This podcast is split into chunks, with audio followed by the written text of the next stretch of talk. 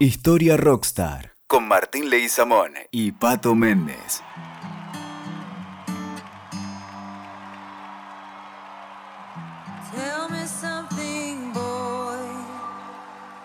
Caminamos por Buenos Aires y encontramos colores, caminamos por la Buenos Aires, encontramos ciudades que tal vez nos hablan desde el recuerdo, eh, colores grises, colores oscuros, brillantes, blancos. Encontramos canciones también. Eh, de hecho, viendo la entrega de los Oscar hace un par de semanas, eh, la vi subir a, Lady Gaga con Bradley Cooper cantando Shallow. Y justamente Shallow habla de atravesar la ciudad sin hacernos daño, ¿no? Y recordé, soy el mes de la mujer, a Julieta Lanteri. Julieta Lanteri era una de aquellas mujeres que podía haber sentado en el piano con Lady Gaga y cantar esta canción Shallow, ¿no? De hecho, Lady Gaga atraviesa la superficie de Buenos Aires en busca de los colores de Julieta Lanteri. ¿Por qué digo esto? Porque Julieta Lanteri es la primera mujer que en Argentina del siglo XX dijo, tenemos que encontrar nuestro lugar.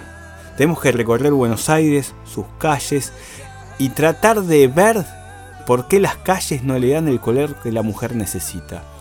De hecho, atravesemos estas calles, dijo Lady Gaga. Julieta Lanteri lo dijo mucho antes.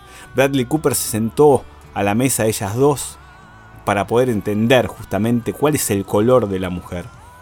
Y se me ocurrió contar la historia de Julieta Lanteri a partir de tres canciones. Una Shallow, ¿no? De hecho, ya la estuvimos mencionando. Y de hecho ese atravesar las cosas hace que Julieta Lanteri nos cuente que ella de muy joven se recibió en la secundaria. Ella nace en 1873 y va a morir en 1932. Nace en Italia, llega de muy chica a la Argentina, de una familia bastante pudiente y tiene las posibilidades de estudiar un secundario. Pero lo más importante, que es una de las primeras mujeres que se gradúa de médica en la UBA, con todos los prejuicios que había en esa época. Pensemos en la nube gris eh, que daba Buenos Aires para que las mujeres estudien y encontramos cómo esta mujer entra a la universidad, esta mujer se recibe, es de las primeras cinco mujeres argentinas en recibirse de médica y no solamente eso, sigue con este, esta idea de atravesar, esta idea de, de ese piano y esa voz que nos estimula a crecer de Lady Gaga, sino que ella, una vez recibida, crea la Asociación Universitaria Argentina para que las mujeres tengan trabajo, porque las mujeres se iban recibiendo, pero no tenían un trabajo fácil, y menos siendo médica. Entonces ella empieza a trabajar en sanidad y salud pública. Consagra su vida a este trabajo y a este título de médica que muchos le tenían envidia. Muchos no querían que, imaginémonos, no, o sea, son principios de 1900, que la mujer ocupara un lugar en la calle, ¿no?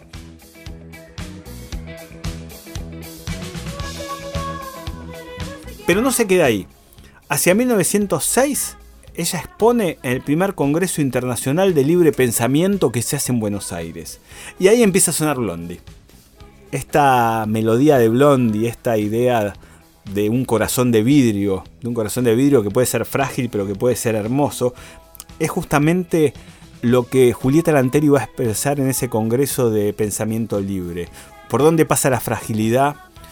¿Por qué es tan hermosa una copa de cristal pero puede romper si no es igual? Y ella esta idea de vidrio, esta idea de corazón y esta idea de copa lo va a trasladar en tres temas en este congreso. Uno es igualdad de sexo, otro es igualdad política y la otra es divorcio. Son tres temas hiper frágiles, hiper rojos, hiper verdes para un momento donde aquel que tenía anteojos raros no podía entenderlo ella se ponía anteojos raros, ella era como una blondie de la época. Por eso me gusta jugar con estos personajes entre Blondie y Lady Gaga. Julieta Lanteri caminó por Buenos Aires, encontró esos anteojos raros, encontró ese, ese corazón de vidrio, encontró ese atravesar y no se quedó ahí. En 1910 tenemos el centenario de la Revolución, venían los primeros festejos. No nos olvidemos que en 1810 una mujer como Mariquita Sánchez de Thompson dijo, acá estamos, nos bajamos los hombros y mostramos que la revolución tiene piel de mujer. ¿sí? Y enfrentamos el precario hombro tapado de la colonización española, ¿no? Julieta Lanteri dice, hagamos algo como hizo Mariquita, pero para el centenario. Entonces lo que hace es convocar al, primer Congreso Internacional Femenino del Mundo como parte de los festejos del centenario. Sigue sonando Blondie. Nos podemos romper los jeans, ¿no? Y ponernos unos, unos aros raros o unos tatuajes que tengan que ver con este centenario. Y ella va a invitar a mujeres como Sara Justo, Cecilia Grierson, Elvira Rawson, y aprovecha que está la primera infanta española en Buenos Aires para que hable ese congreso. Imagínense las calles, ¿no? Eh, la mujer tenía un lugar en el centenario, la mujer tenía un lugar en templos que eran inmaculados para los hombres, pero que se festejaba el centenario con la cara de mujer. Seguimos atravesando esa ciudad. Entendemos un poco el por qué esta mujer, esta Julieta, un nombre fuerte para una mujer, intenta demostrar que los colores no son grises, que los colores son verdes, que los colores son rojos, que los colores son azules, y sigue con su idea de que la mujer tenga un lugar en la educación. Empieza a proponer la idea que la educación superior es también para las mujeres. Llegamos a 1911 y ahí empieza a sonar Jagger empieza a sonar Hard Woman. Y les voy a contar por qué. Terminó Blondie, suena intensamente las palabras de Lanteri, quiebra lo gris de un Buenos Aires sin rock, pero que empieza a cruzarse con el punk, y hacia 1911 se va a anticipar a los padrones electorales. La Municipalidad de Buenos Aires llama a empadronarse. Julieta Lanteri quiere votar y se presenta con un amparo de la justicia, que dice acá el padrón no dice nada que las mujeres no puedan votar.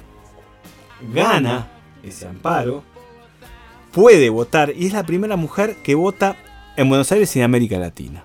Marca un, un ícono eh, totalmente iconoclasta para su momento. De hecho, obviamente después la justicia y los padrones electorales no la van a dejar votar más porque buscan una cláusula para que las mujeres no votan. Recién van a votar recién en 1948 con lo que fue la reforma en Argentina, con el peronismo y con Eva Perón. O sea, Julieta Lanteri vota en 1911 y la mujer votaría después en 1948. Va a pasar mucho tiempo más. Lanteri, después de este antecedente, y sigue sonando Jagger, eh, Hard Woman, camina tratando de molestar la cara de los hombres, como un dibujo en ese cómic de los Stone, funda el Partido Feminista Nacional y se postula como diputada en las elecciones del 19. Obviamente no va a poder eh, presentarse, pero va a cruzar tintas con Alfonsina Storni, José Ingenieros y Alfredo Palacios. Las notas de Hard Woman comienzan a molestar una ciudad de pobres corazones.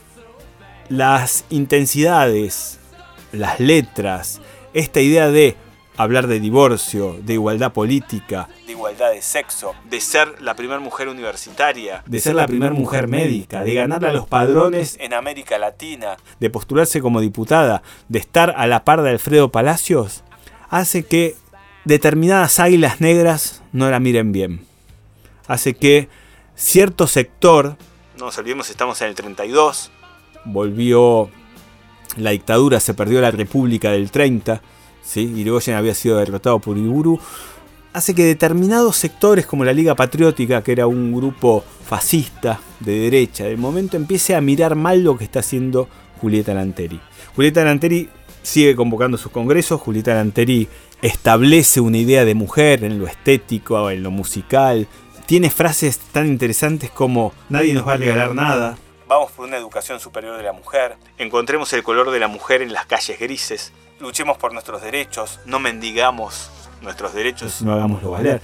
Estoy hablando del año 32, estamos en el 2019, ¿no? Qué cerca y tan lejos, dirían algunas personas. Y qué poco marketing tenía Julieta Lanteri, ¿no?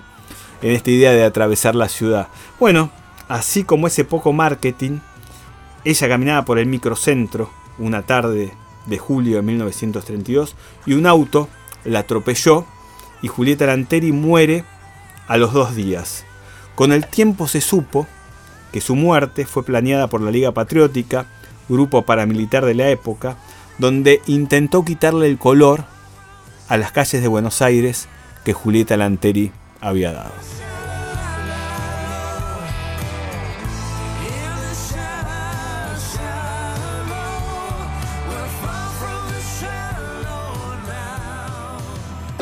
Escuchaste Historia Rockstar con Martín Leguizamón y Pato Méndez.